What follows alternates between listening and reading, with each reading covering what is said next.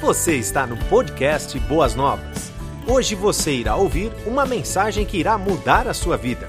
Vence o sofrimento com o pastor Adalberico Rocha. Queridos, nós já ouvimos aí dois cânticos, nós entoamos dois louvores nesta noite que falam especialmente a respeito desse cuidado de Deus com as nossas vidas. Cânticos que nós entoamos que falam a respeito do poder de Deus, da graça de Deus, que tem sido constantemente derramada sobre nós.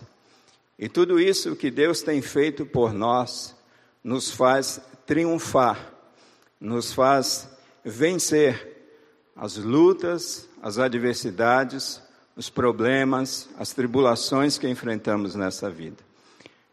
Tema desta nova série, como o Kleber mesmo já anunciou, é mais que vencedores, e esse tema é baseado na carta de Paulo aos Romanos, onde nós encontramos aquele cântico de vitória que fala que em Cristo Jesus nós somos mais do que vencedores.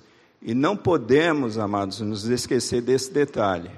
Não é pela força do nosso braço, não é pelo nosso poder, mas Paulo deixa isso muito bem claro, muito bem estabelecido para nós, que é em Cristo Jesus que nós somos mais do que vencedores. Então, é possível vencer as lutas, é possível vencer as tribulações. Se a gente pensar em outro texto da palavra de Deus, nós podemos nos lembrar daquele texto que eu creio que está lá em Provérbios, se não me engano, Provérbios 10, versículo 22, que diz que a graça do Senhor é quem enriquece e esta graça não acrescenta dores. E uma das belezas da fé cristã não é simplesmente o fato de Deus nos alcançar e nos transportar das trevas para a luz, do inferno para os céus, mas uma das belezas do cristianismo é que essa graça de Cristo Jesus que foi derramada sobre as nossas vidas, ela não é somente salvadora, mas ela é capacitadora. Então a graça de Deus sobre nós nos capacita a vencer. É por isso que é possível vencer o sofrimento, que é o tema desta noite.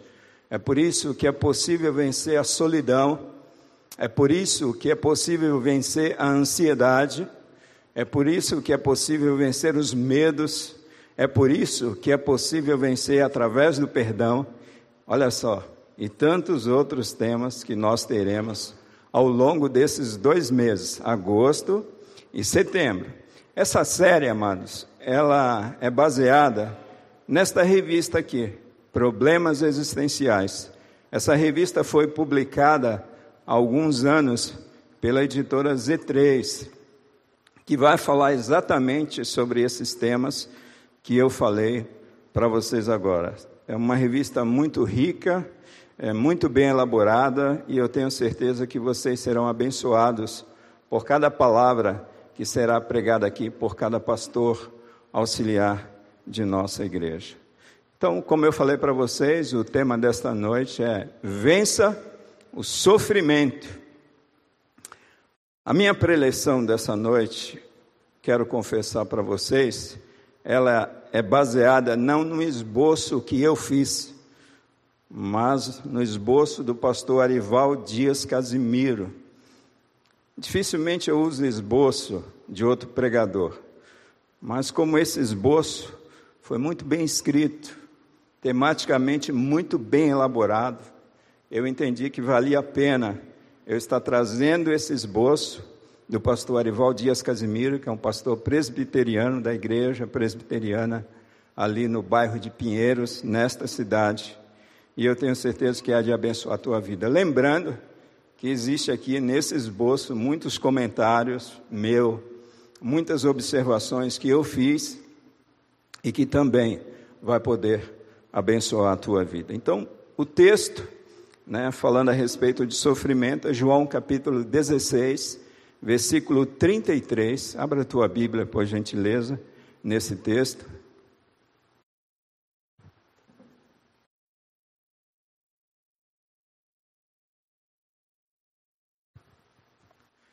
João 16, versículo 33.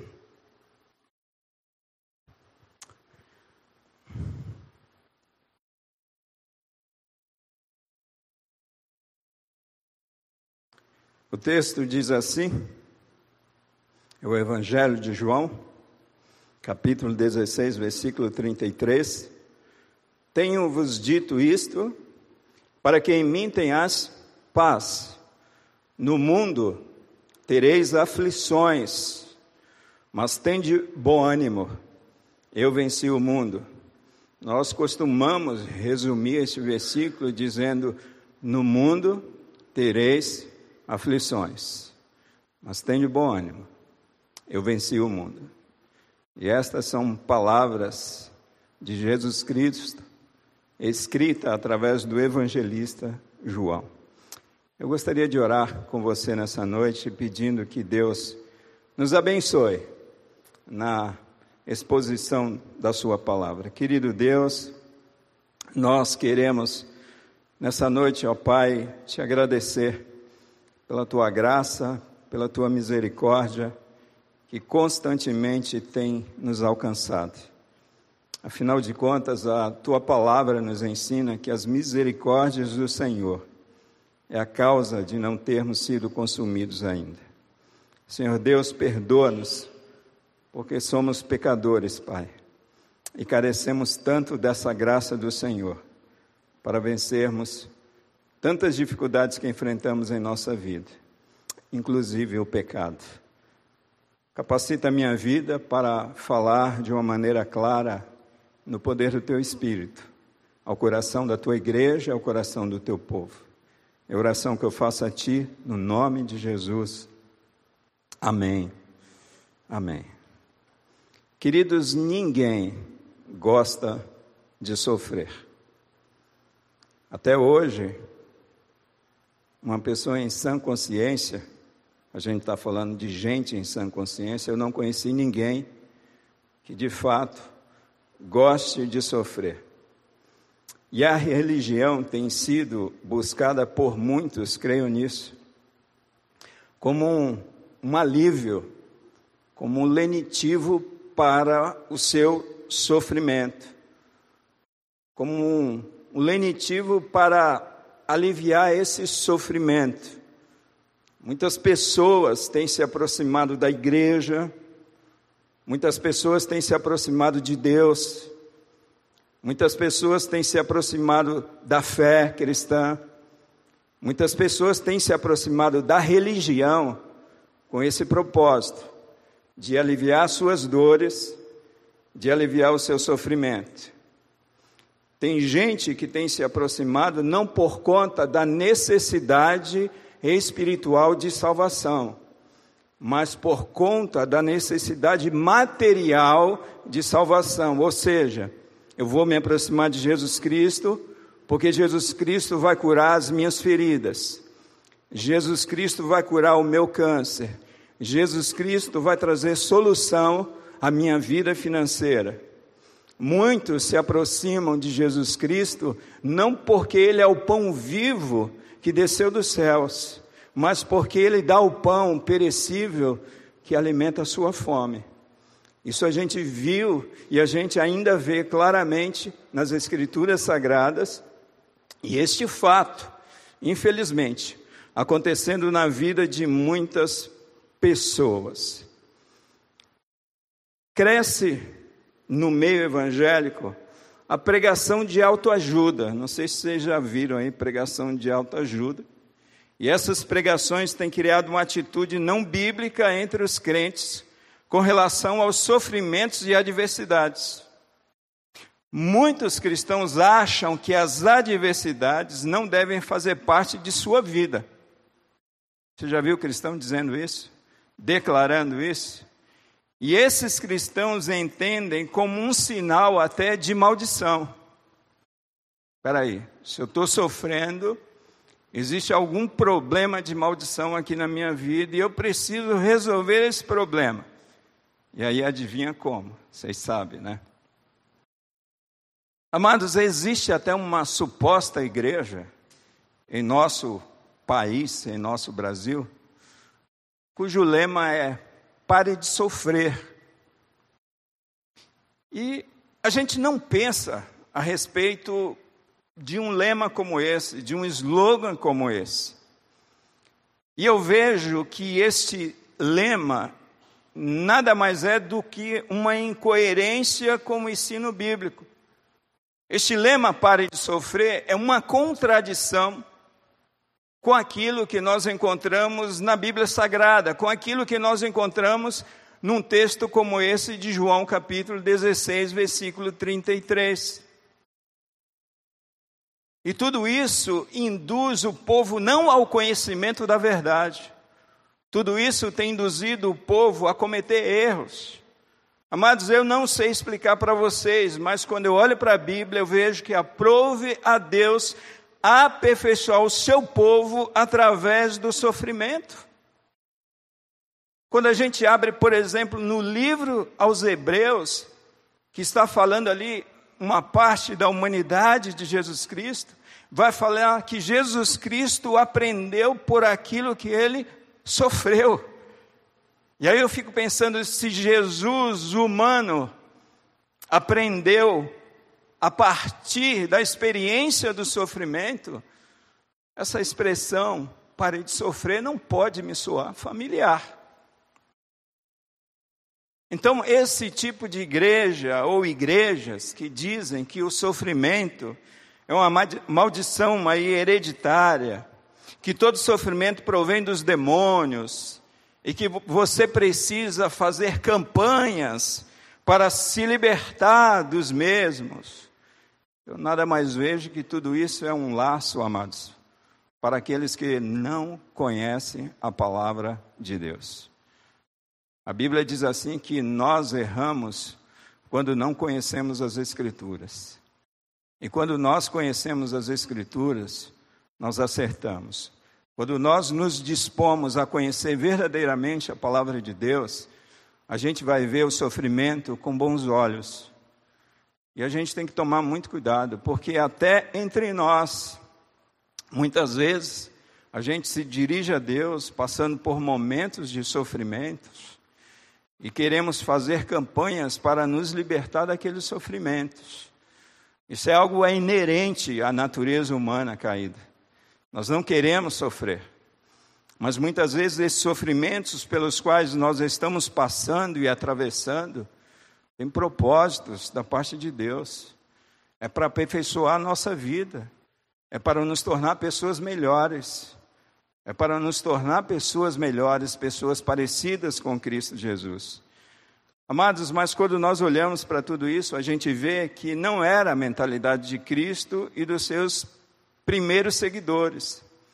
Jesus disse: No mundo passais por aflições, mas tenha bom ânimo, porque eu, Jesus, venci o mundo.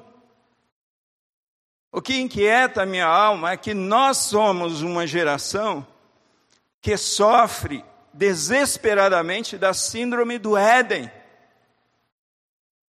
Nós queremos voltar para o Éden. As pessoas não querem sofrer. E nós nos esquecemos que nós, juntamente com os nossos pais, Adão e Eva, nós fomos expulsos do paraíso, nós fomos expulsos do Éden, e lançados numa terra de espinhos e abrolhos. A gente se esquece dessa realidade. A gente se esquece que nesse mundo a gente vai enfrentar problemas. E a gente continua sofrendo dessa síndrome do Éden, amados. Nós somos uma geração, queridos, sedentas pelo prazer. Nós somos essa geração essa sede pelo prazer. Eu só faço se me der prazer.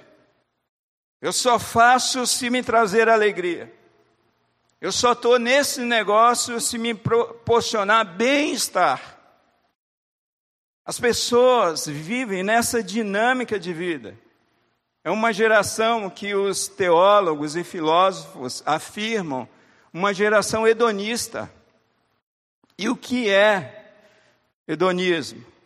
O hedonismo vem do grego hedonê, que significa prazer, significa vontade.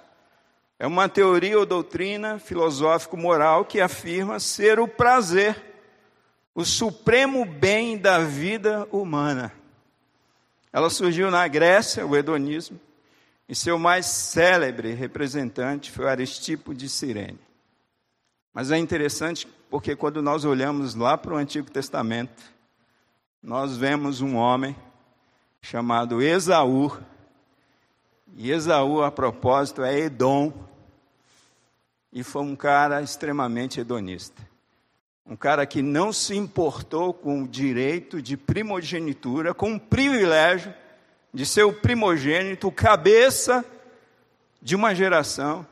E ele troca esse direito pelo prazer daquele prato de lentilha. Cara, se fosse um prato de carne de sol, um prato de lentilha.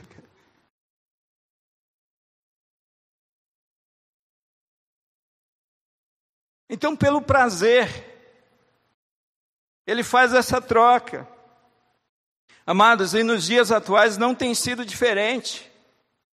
Às vezes a gente olha para Esaú e a gente censura Esaú, a gente critica Esaú. Mas a gente acaba agindo da mesma maneira que Esaú nos dias atuais. Por exemplo, nos dias atuais, um casamento, amados, parece que só sobrevive se tiver única e exclusivamente o prazer. Os nossos casamentos, as nossas famílias parece que não contemplam mais o espinho, parece que não contempla mais a luta, parece que não contempla mais a dor. Ao mínimo sinal de sofrimento dentro de um relacionamento, as pessoas estão desistindo. As pessoas estão se tornando insatisfeitas. Sabe por quê, pastor? Porque eu casei para ser feliz. Quantas vezes, amados, nós, conselheiros, pastores, já ouvimos isso em nossos aconselhamentos pastorais? Eu não estou feliz, eu não tenho prazer nesse relacionamento, então eu quero terminar, eu quero acabar tudo. Quantas pessoas elas estão desistindo da sua profissão, desistindo do seu trabalho, porque elas não estão tendo mais prazer ali naquele ambiente de trabalho. Não está me dando prazer, então, sabe, não existe prazer no exercício da profissão, não existe prazer em representar Cristo através daquilo que a, essa pessoa está tá fazendo. Quer dizer, ao mínimo sinal de dificuldade, a mínima opressão que a pessoa pode passar naquele ambiente de trabalho, ela já está abrindo mão. Ela já está desistindo e nós criticamos quem? Esaú.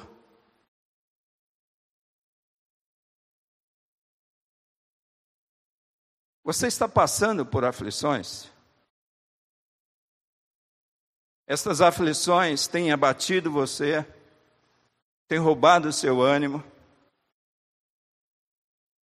Então eu gostaria que você me acompanhasse alguns princípios bíblicos que nos ajudarão a vencer o sofrimento. Então, a primeira coisa, amados, que a gente precisa entender é por que um homem sofre. Essa é uma pergunta muito boa para uma preleção como essa. Por que o homem sofre? Quantas pessoas fazem essa pergunta? E quantas pessoas até acusam Deus porque elas estão sofrendo? A resposta a essa pergunta está contido na doutrina da queda. Segundo a doutrina da queda, o homem é sofredor. E ao mesmo tempo, esse homem que é sofredor, ele é produtor de sofrimento. Mas não porque Deus ele tenha feito o homem sofredor e o homem como produtor de sofrimento. Mas porque este homem, Adão e Eva, este casal, abusou do livre-arbítrio e olha que eles viviam onde? No Éden. Eles viviam no paraíso. Eles abusaram disso, então eles pecaram contra Deus. E com a queda entra o que? Entra o pecado, entra a desobediência. e entra as consequências da queda.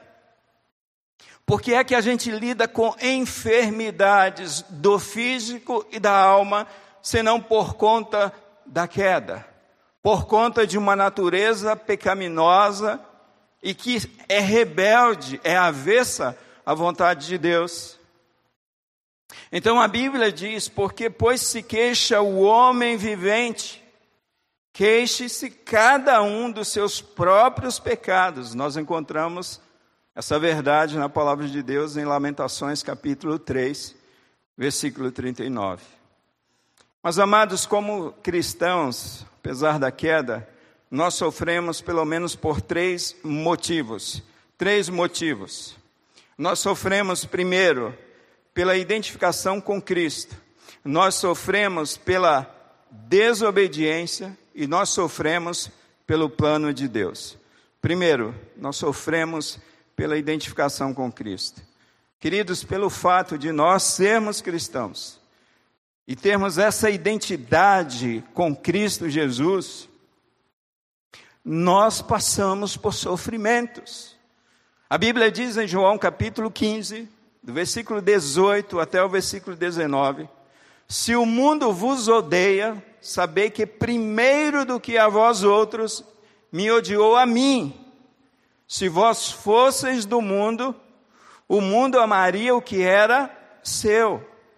Como, todavia, não sois do mundo, pelo contrário, dele vos escolhi, por isso o mundo vos odeia. Nós precisamos entender que, pelo fato de termos essa identidade com Cristo, o mundo odeia a nós. O mundo vai conspirar contra a tua vida. O mundo vai conspirar contra o teu trabalho. O mundo vai conspirar contra os teus filhos. O mundo vai conspirar contra a tua família. O mundo vai conspirar contra os teus sonhos, os teus planos, os teus projetos. Por quê? Porque você não é do mundo porque você tem uma identidade com Cristo. E a palavra mundo aqui, amados, nós precisamos entender que significa essa sociedade decaída, essa sociedade que é revoltada contra Deus, que está sob o comando do diabo, o comando de Satanás, que odeia Cristo e persegue os cristãos.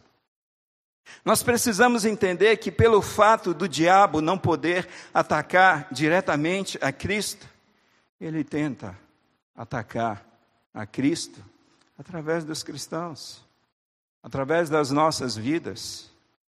Então Jesus nos lembra assim: olha, não é o servo maior do que o seu senhor.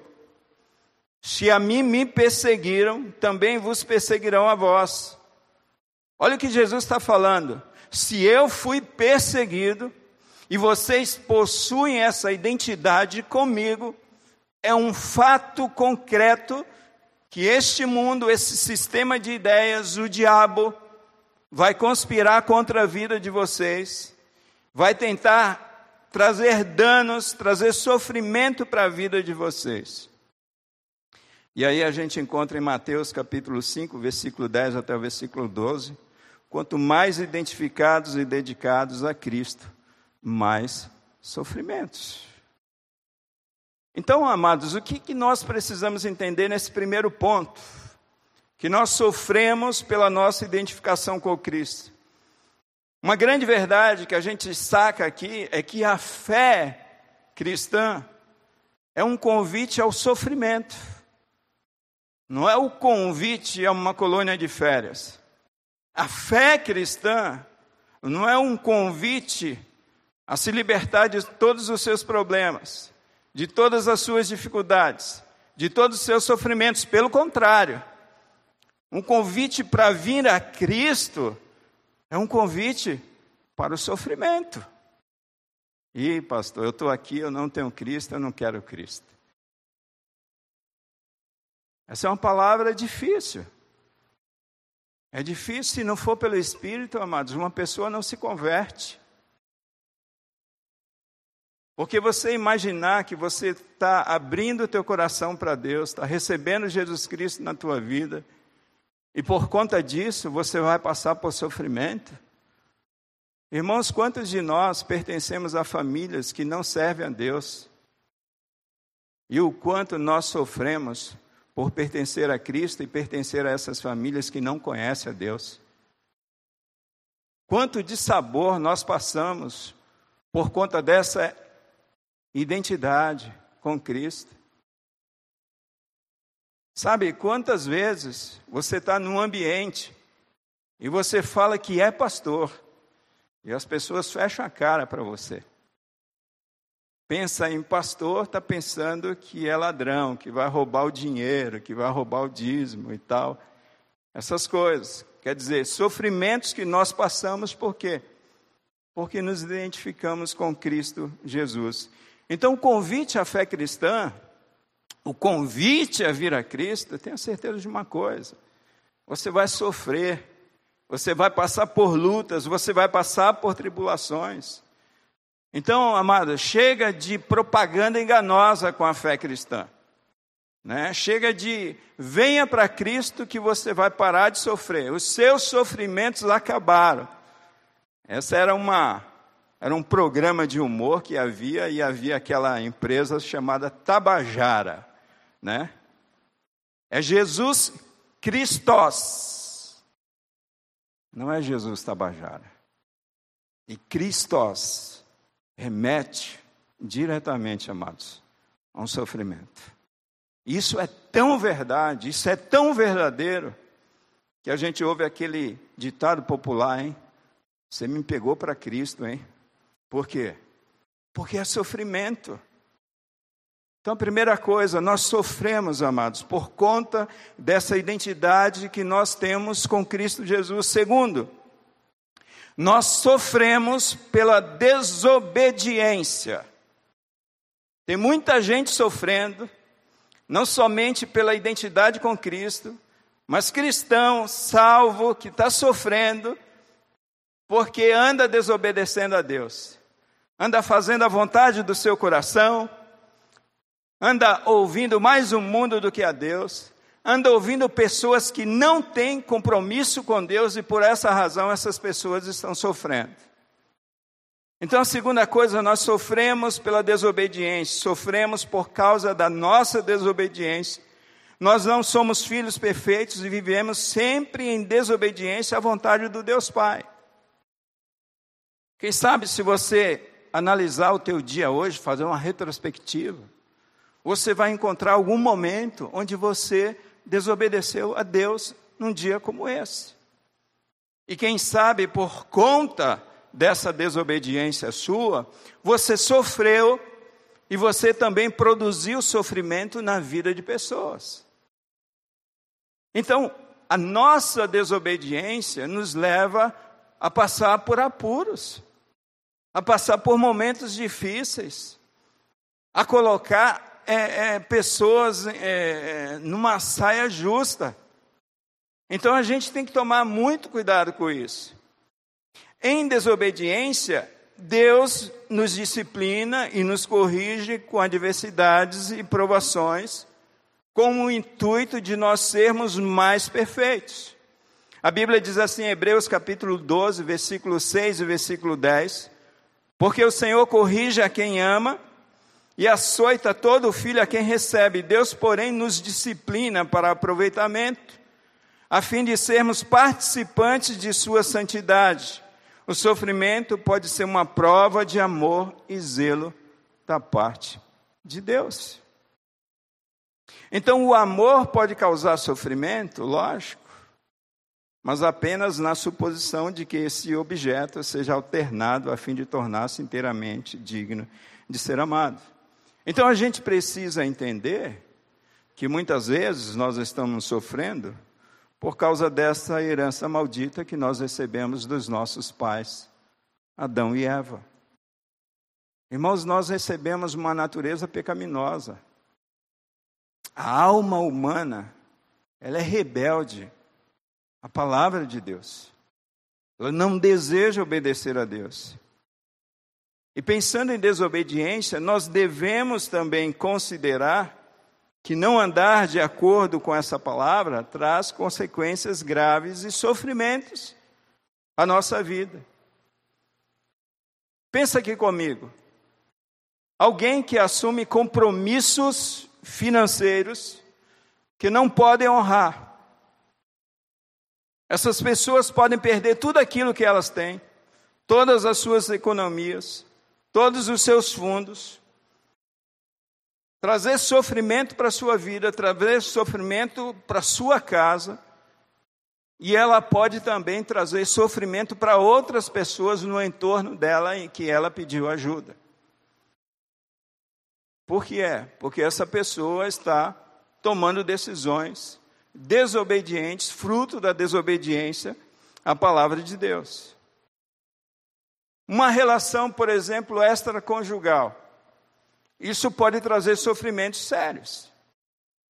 Pode trazer sofrimento para o físico, pode trazer doenças físicas, pode trazer doenças na alma, doenças emocionais, pode trazer outros tipos de problemas, como problemas relacionais, envolvendo familiares, e pode trazer também sofrimento espiritual.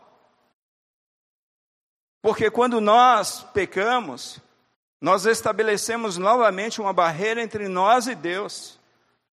A nossa relação com Deus ela é quebrada por causa do pecado e, consequentemente, se nós estamos separados de Deus por conta do nosso pecado, nós sofremos. Amados, porque a pior coisa neste mundo não é simplesmente passar por sofrimento, mas passar por sofrimento e com ausência da graça de Deus sobre as nossas vidas. Então, se eu pensar em sofrimento na questão de desobediência, como fruto da desobediência, Pensa comigo uma pessoa que avança o farol vermelho. Ela pode tirar a vida de uma pessoa, sabe? Ela pode acabar com as emoções de uma família inteira. Ela pode trazer dano para si mesma. Primeiro, sofremos pela nossa identificação com Cristo. Segundo, sofremos por conta da nossa desobediência. Terceiro, sofremos pelo plano de Deus para as nossas vidas. E aí é duro, né, pastor? Porque quando Deus tem plano de sofrimento para a minha vida, que Deus é esse? Deus não é amor? Então, porque Ele permite sofrimentos na minha vida? Porque o sofrimento faz parte do plano de Deus para a minha vida, pastor.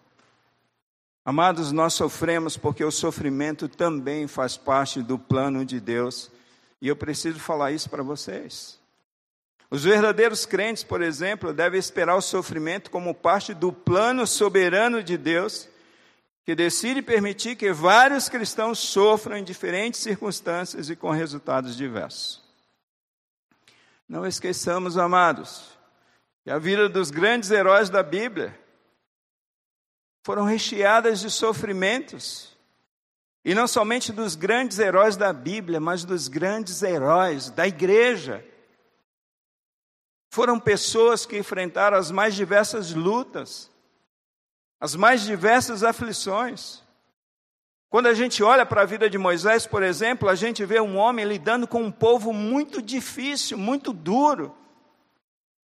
Queridos, um povo tão difícil que, por causa da dureza do coração daquele povo, Moisés fica de fora da terra prometida. E vocês se lembram o quanto Moisés, ali está escrito na palavra de Deus, o quanto Moisés, ele rogou a Deus, ele se humilhou diante de Deus para que ele pudesse entrar na terra prometida, e Deus disse: não. Quando a gente olha, por exemplo, para a vida de Elias, ninguém merece uma Jezabel da vida. Essa mulher foi tão ruim, tão dura, que além de levar o povo né, a se prostituir diante dos outros deuses, essa mulher levou Elias para dentro de uma caverna. Ela levou Elias para o mais profundo da depressão, a tal ponto que esse homem estava sofrendo tanto que ele queria morrer. Quando nós olhamos para Jeremias, a gente vê Jeremias e os falsos profetas. Jeremias foi até jogado dentro de uma cisterna de lamas. Quando nós olhamos para o Novo Testamento, homens de Deus, a gente vê um homem chamado Estevão. Que a Bíblia fala que Estevão era um homem fiel, um homem de fé, um homem cheio do Espírito Santo de Deus, um diácono da igreja de Jerusalém. E aquele homem dando testemunho de Cristo, do Evangelho, e aquele homem morre apedrejado, em pleno sofrimento, aquele homem morre. Quando a gente olha para Paulo, a gente sabe que o fim de Paulo ele foi decapitado em Roma. Quando a gente olha para a história dos pais da igreja, a gente vê um Pedro morrendo crucificado de cabeça para baixo. E tantos outros heróis da igreja que foram martirizados. Dá para explicar isso? Não dá para explicar, amados. O que a gente pode entender é que esse sofrimento na vida dessas pessoas fez parte de um plano soberano de Deus.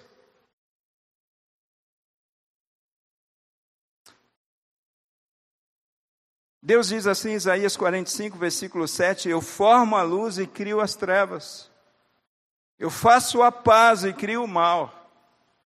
Eu, Senhor, faço todas essas coisas. Isso aqui é problema para concílio, viu? Os pastores estão dando risada aqui, porque se cai um negócio desse no concílio, é capaz de ficar a manhã inteira discutindo sobre isso aqui. E a gente percebe a soberania de Deus no sofrimento, na vida dos seus filhos, na vida do seu povo. Nós precisamos entender, amados, que Deus é soberano em tudo e em todas as coisas, na maioria das vezes. Não entendemos porque Deus permite que seus servos fiéis passem por sofrimentos. A Bíblia afirma que os pensamentos de Deus não são os nossos pensamentos, e nem os caminhos de Deus são os nossos caminhos. Então, eu, mente finita, limitada, pecador, eu não posso compreender essa grandeza de Deus, essa soberania de Deus que permite que seus filhos sofram. E muitos deles chegaram a morrer por conta do sofrimento. Olha só o que Pedro então diz: que não devemos estranhar o sofrimento como se este fosse algo extraordinário, amados. Não estranhei o fogo ardente que surge no meio de vós. Você está estranhando porque você está sofrendo. Você está estranhando porque você está passando por esse grande aperto. E Pedro diz que esse fogo que surge no meio de vós é destinado a provar-vos como se alguma coisa extraordinária vos estivesse acontecendo. 1 de Pedro, capítulo 4, versículo 12. Em Romanos, capítulo 8, versículo 28, o apóstolo Paulo conclui: Sabemos que todas as coisas cooperam para o bem daqueles que amam a Deus. Então, a tua luta, a tua dor, o teu sofrimento, aquilo que você tem vivido de adversidade na tua vida vai contribuir para o teu bem. Mas mesmo assim, pastor, é difícil de entender porque Deus permite que pessoas fiéis a Ele, pessoas que muitas vezes, amados, abriu mão da sua vida, abriu mão dos seus sonhos, abriu mão dos seus projetos, estão pagando um alto preço. Às vezes a gente não entende.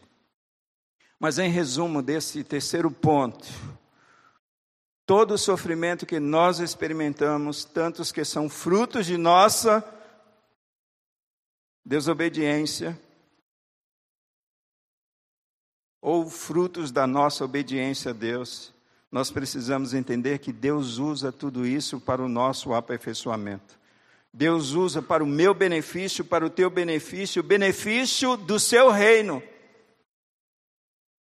E eu não tenho dúvidas disso.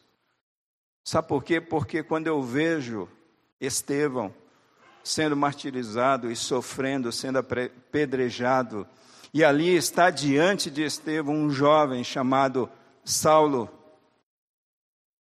eu consigo entender o quanto o sofrimento de Estevão contribuiu para a convicção de Paulo com relação à pessoa de Cristo e, consequentemente, será alcançado pelo amor de Cristo Jesus. A gente não entende, amados. A nossa mente é muito pequena para entender o porquê Deus permite o sofrimento na vida de servos fiéis. Mas nós sofremos porque também faz parte dos planos de Deus. Deixa eu falar uma coisa para vocês muito importante para vocês. As impurezas de um metal muito conhecido e muito apreciado, e tão apreciado, né, que roubaram uma carga enorme em Guarulhos.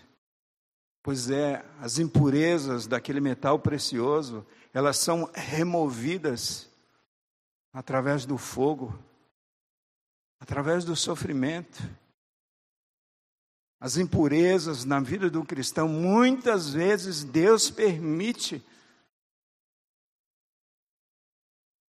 para remover as impurezas, perdão, o sofrimento, muitas vezes Deus permite para remover essas impurezas, amados.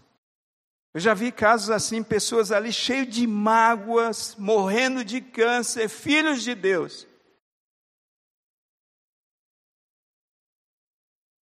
Passando por uma luta tremenda. Até aquele momento onde aquela pessoa ela reconheceu que ela precisava pedir, pedir perdão para o seu pastor. É interessante quando aquela pessoa pede perdão naquele mesmo dia. Deus remove não somente aquela enfermidade do físico, mas Deus remove a enfermidade da alma. E aquela pessoa vai em paz com Deus. Mas eu preciso fazer outra pergunta para vocês: como nós podemos lidar com o sofrimento? A Bíblia diz que no mundo nós passamos por aflições, e quando eu olho para essa passagem, no mundo passais por aflições, três fatos se acham, se acham envolvidos nessa declaração. No mundo passais por aflições. Primeiro, que enquanto vivermos neste mundo, é a primeira coisa que nós precisamos entender, enquanto vivermos neste mundo, somos vulneráveis às aflições. Viver no mundo é enfrentar dificuldades e resolver problemas. Quem deixa de sofrer é quem já deu a Deus a esse mundo. Então a primeira coisa que eu preciso entender, enquanto nós vivemos aqui, nós vamos resolver problemas. A gente vai resolver problema de relacionamento com o vizinho. A gente vai resolver problema dentro de casa, com filhos, com esposa, com irmão, com pais. A gente vai lidar com sofrimento dentro da igreja, dentro do ministério. A gente vai passar por doenças, porque a gente vive num mundo caído. Então, a primeira coisa que a gente precisa entender a partir dessa referência, no mundo passar, passar por aflições, é que se nós desejamos viver neste mundo e nós estamos neste mundo, nós somos vulneráveis às aflições. Viver aqui é enfrentar dificuldades e resolver problemas. Segundo, assim como a vida passa, o mundo também passa, também as aflições, amados, elas são passageiras. Nós não ficamos em aflições, mas nós passamos por aflições. Então as aflições, elas vão passar, você vai resolver esse problema. Você vai passar por essa dificuldade, essa dificuldade não vai perpetuar na tua vida. E se porventura essa luta perpetuar na tua vida, a graça vai perpetuar sobre a tua vida, conferindo poder para você lidar com esse espinho, para você lidar com essa pedra no sapato. Então a gente precisa entender que as aflições são como as ondas do mar. Elas vêm e elas se dispersam. Assim são as aflições. 1 João capítulo 2, versículo 17, a Bíblia diz que o mundo passa, e se o mundo passa, e o mundo é um sistema aqui também, as aflições passam. Em 2 Coríntios capítulo 4, versículo 17, o apóstolo Paulo afirma que as nossas tribulações, elas são passageiras. Paulo diz assim: a nossa leve. Paulo, Paulo falou que é leve. E se ele falou, é porque é leve. E passageira tribulação. Então deixa eu falar uma coisa para você, para acalmar o teu coração. Vai passar. E terceiro, amados, quando a gente olha para esse versículo, nós entendemos que as aflições que nos abatem são diversas na sua quantidade e na sua natureza. Então a principal pergunta que devo fazer ao passar por aflições é como devo reagir. A minha reação a essas aflições pode ser positiva ou negativa. Como você tem lidado com o sofrimento? Positivamente ou negativamente? A nossa tendência natural e a minha tendência como ser humano é negativamente, não positivamente. Mas aí o pastor Arival Dias Casimiro, ele apresenta alguns princípios bíblicos de como nós conseguimos lidar com a questão do sofrimento. E o primeiro princípio que ele elenca aqui é avaliar o sofrimento. Você precisa pedir a Deus discernimento para entender o propósito e o motivo do sofrimento. Você precisa sim fazer aquelas perguntas. Por que é que eu estou sofrendo? O que é que eu fiz? Você pode fazer essas perguntas para Deus, amados. Às vezes a gente fica com medo de pecar. Leia Salmos. O, o, o livro de Salmos está recheado de questionamentos. Leia Abacuque.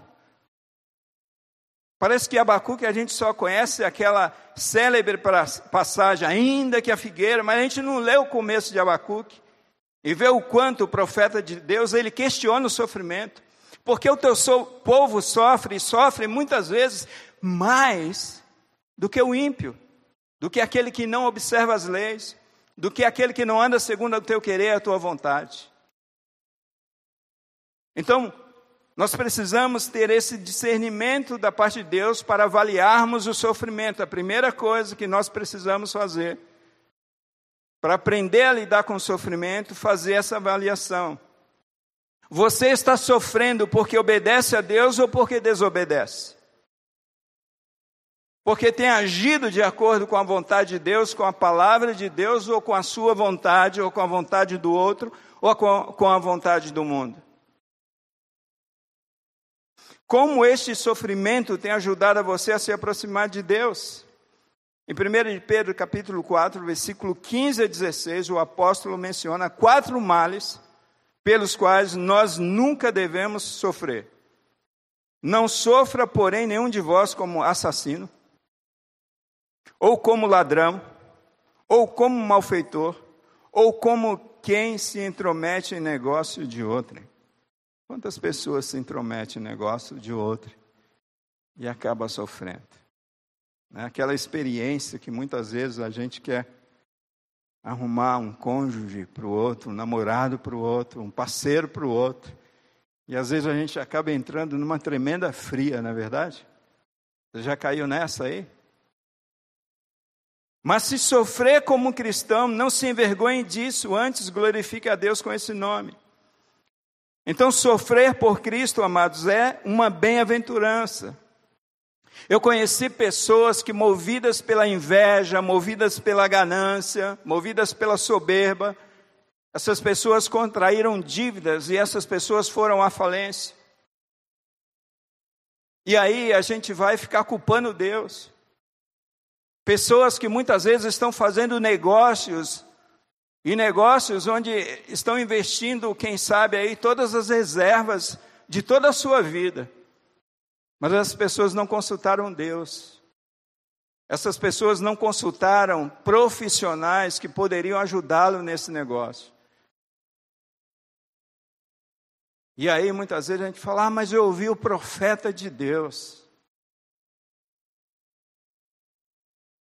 havendo Deus outrora falado através dos profetas, neste tempo, ele decidiu falar através do seu filho. Amados, um, um, anos atrás eu visitei um jovem e que me deu muita dó no DST Santa Cruz. E aquele jovem ele estava ali perecendo no final da sua vida, porque tinha mantido relações sexuais com outro homem. Nós precisamos avaliar o porquê nós estamos sofrendo. Porque muitas vezes a gente culpa pessoas, a gente culpa o trabalho, a gente culpa Deus. É interessante porque a Bíblia fala a respeito daquele momento onde Deus fala: Adão, o que, que você fez? Eu? Não fiz nada. Foi a mulher. E se não bastasse que foi a mulher, foi o Senhor também. Porque foi o Senhor que fez a mulher e me deu como esposa. Mulher, o que foi que você fez? Eu? Foi a serpente. Irmãos, a gente precisa assumir os nossos erros. Entender que muitas vezes nós estamos sofrendo por conta de decisões pobres por conta de decisões precipitadas que nós tomamos. Nós precisamos avaliar o nosso sofrimento. Nós precisamos, com muita sinceridade, avaliar o quadro de nosso sofrimento. Pode ser mesmo que seja fruto de nossa desobediência, sim, amados. A Bíblia afirma assim em Gálatas capítulo 6, versículo 7: Não erreis. Deus não se deixa escarnecer. Porque tudo, olha que palavra pesada, tudo, é tudo, tudo é tudo, que o homem semear, isso ele colherá. Você não pode plantar milho e colher feijão onde você plantou milho. Segundo, nós não devemos estranhar o sofrimento. Pedro diz: Não estranheis o fogo ardente que surge no meio de vós, como se alguma coisa extraordinária vos estivesse acontecendo. 1 de Pedro, capítulo 4, versículo 12. Não é razoável estranhar o sofrimento na vida do cristão.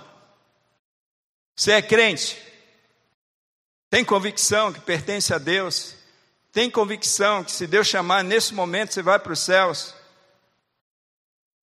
Então não estranhe. Porque tá né? Ai, porque dói, porque sofre. Senhor, eu estou aqui fazendo a tua vontade, eu estou aqui pregando a tua palavra. E eu tenho que lidar com o sofrimento. Não é razoável, amados, nós estranharmos o sofrimento na vida do cristão, pois todos quanto querem viver piedosamente em Jesus sofrerão problemas. Às vezes a gente fala assim: puxa, eu comecei a jejuar, comecei a orar, eu estabeleci um propósito de servir a Deus, a minha vida virou um inferno. Quantos já passaram por essa experiência?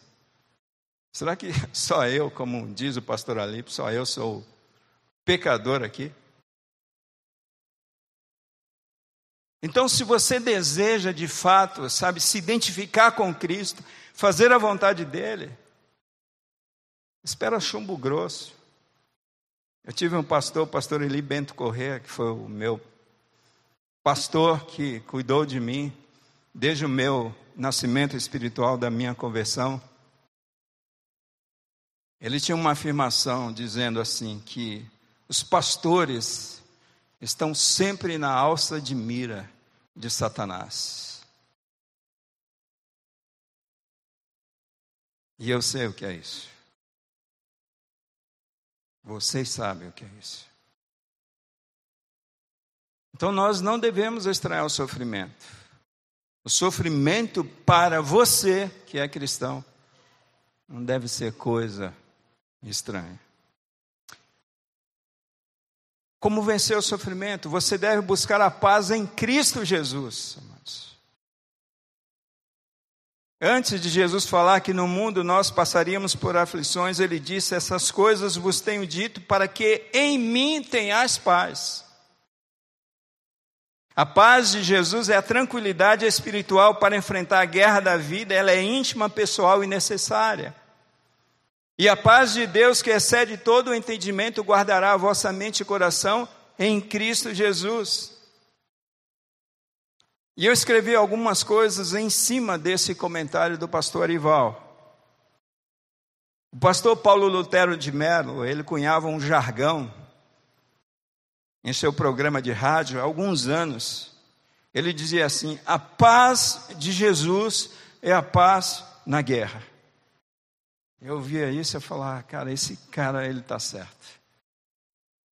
Porque a paz de Jesus é a paz na guerra, logo, a paz não significa ausência de sofrimento, mas a presença da pessoa gloriosa de Cristo. Então, nós concluímos que a ausência de Jesus na vida de uma pessoa é ausência de paz e presença de intenso sofrimento. O inferno, amados, se torna mais infernal por causa da ausência de Jesus naquele local. Porque o inferno é tão ruim. Porque lá há sofrimento, pastor. A Bíblia diz que lá há fogo, ranger de dentes, sofrimento. Eu vou dizer uma coisa para vocês: ele é mais infernal, porque Jesus não está naquele lugar. Ele está ausente dali. E o nosso sofrimento, amados, se torna mais intenso quando a gente não tem mais comunhão com esse Cristo. Então nós precisamos entender, amados, que o shalom de Deus, ele é fruto de um relacionamento íntimo e de amor com Jesus e jamais será fruto de religiosidade ou da religião. Quando nós nos relacionamos intimamente com Cristo, e amorosamente com Ele, sem legalismos, passamos a desfrutar de intimidade com esse Cristo. Nós nos revelamos a Ele, embora Ele nos conheça perfeitamente e plenamente, mas esse abrir do coração para esse Cristo, esse Cristo se revela a nós, conforme nós cantamos nessa noite, como aquele que nos ama como aquele que cuida de nós, como aquele que nos consola, como aquele que é fiel, como aquele que nos visita e como aquele que nos ampara. É por isso que, a despeito do sofrimento, nós podemos enfrentar o sofrimento desfrutando de paz. E essa paz é através dessa caminhada com a pessoa. E é por essa razão que Jó no meio de todo aquele sofrimento, ele diz: Eu te conhecia de ouvir falar, mas agora te conheço de contigo andar. Irmãos, essa afirmação do coração de Jó é uma afirmação sem revolta, sem mágoa, sem angústia, sem aflição. É alguém que está no meio do fogo e está desfrutando de paz. Como é que eu enfrento o sofrimento buscando essa paz que Jesus dá? Ele vai dar. Você deve ter bom ânimo. E eu estou indo para o final, amados. O pastor está animado para pregar, né? Você não deve esmorecer, e a gente esmorece. Você não deve perder a coragem, e a gente perde coragem. Você não deve desanimar e a gente desanima. Não é à toa que, segundo os estudiosos, 365 tem bom ânimo, existe na Bíblia. Existe uma razão teológica para ter bom ânimo, é que Cristo venceu o mundo. Por que é que eu devo ter bom ânimo em meio à luta que eu estou passando? Porque Cristo venceu o mundo. E se esse Cristo venceu o mundo e Cristo venceu o mundo, esse Cristo, ele transfere essa vitória, esse poder para os filhos amados de Deus. palavra de Deus diz em 1 João que esta é a vitória que vence o mundo, a nossa fé. 1 João capítulo 5, versículo 4. Essa é a razão teológica, mas existe uma razão escatológica, para a gente ter bom ânimo. Porque para mim tenho por certo que os sofrimentos do tempo presente não podem ser comparados com a glória que é em nós, que em nós há de ser revelada. Nós encontramos em Romanos capítulo 8, versículo 18. Então, por que é que eu tenho que ter bom ânimo? Primeiro, porque Jesus venceu o mundo. E Ele vai me ajudar a vencer os meus sofrimentos. Segundo, porque os sofrimentos que nós passamos, por mais angustiantes que sejam, não podem ser comparados àquilo que está preparado para você que ama a Deus. A Bíblia diz assim em Provérbios 24, 10: Se te mostrares frouxo no dia da angústia, a tua força será pequena. Por último, irmãos, você deve sofrer a semelhança de Cristo, porquanto para, para isto mesmo fostes chamados, pois que também Cristo sofreu em vosso lugar, deixando-vos exemplo para seguirdes os seus passos. Sabe que esse pessoal que estão falando aí, pare de sofrer? Estão lendo a Bíblia mesmo? Ou estão enganando vocês? 1 de Pedro, capítulo 2, versículo 21. Diz que Jesus ele nos deixou o exemplo. Esta é a mensagem principal de Pedro. Na sua primeira carta, que consiste em incentivar o crente a seguir o mesmo caminho trilhado por Cristo Jesus. O caminho que essa geração de cristãos quer é o caminho do, do milagre. Mas essa geração não quer o caminho da cruz. Nós queremos pão, queremos multiplicação. Mas nós não queremos dividir. Nós queremos multiplicar. Nós não queremos sofrer. Porque afinal de contas, Cristo já sofreu por nós. Tem até um argumento teológico né, por trás desse não ao sofrimento. Mas Pedro diz que ele deixou exemplo, esse exemplo é pedagógico, usado no sentido de ser reproduzido por você, reproduzido por mim, reproduzido por cada um daqueles que entregaram as suas vidas para Jesus. É um exemplo que deve ser copiado, amados, como aquele caderno antigo que você tinha em sua casa, de caligrafia. Eu acho que eu não aprendi muito, que as minhas letras são terríveis ainda. Então a vida de sofrimento de Jesus Cristo deve ser copiada pelo discípulo servo. E o exemplo que Pedro oferece é do servo sofredor. Pedro, na verdade, com esse texto, está apontando para Isaías capítulo 53. Eu quero concluir. E assim a gente pousa esse avião. Eu vou pousar mesmo. Jó concluiu no seu sofrimento: o homem nascido de mulher vive breve tempo, cheio de inquietação. Ai, Jesus. Está lá em Jó, capítulo 14, versículo 1. Você vai viver breve tempo e de abundante inquietação. Terrível, né? Já que não podemos fugir do sofrimento, não tem jeito, né, pastor? Se você pedir para fugir do sofrimento, você está pedindo para ser promovido aos céus. Então tá bom, então vamos tirar algumas lições, e eu só vou citar essas lições, não vou discorrer sobre elas. Eu sei que você já está sofrendo com esse sermão. Mas John MacArthur Jr., em seu livro O Poder do Sofrimento, ele apresenta algumas lições. Primeiro, o sofrimento produz uma nova compreensão a respeito de Deus. Se você quer fugir do sofrimento, saiba que você está perdendo uma ótima oportunidade de conhecer a Deus, além das Escrituras Sagradas. Segundo, o sofrimento produz uma nova alegria. 1 de Pedro, capítulo 1, versículo 3 até o versículo 7, Pedro vai discorrer sobre isso. Alegria de sofrer por causa de Cristo Jesus.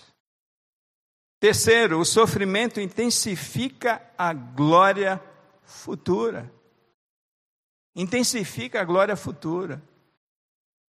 Então existe um peso de glória sobre a tua vida à medida que você sofre nessa vida, amados. É isso que diz a Bíblia Sagrada.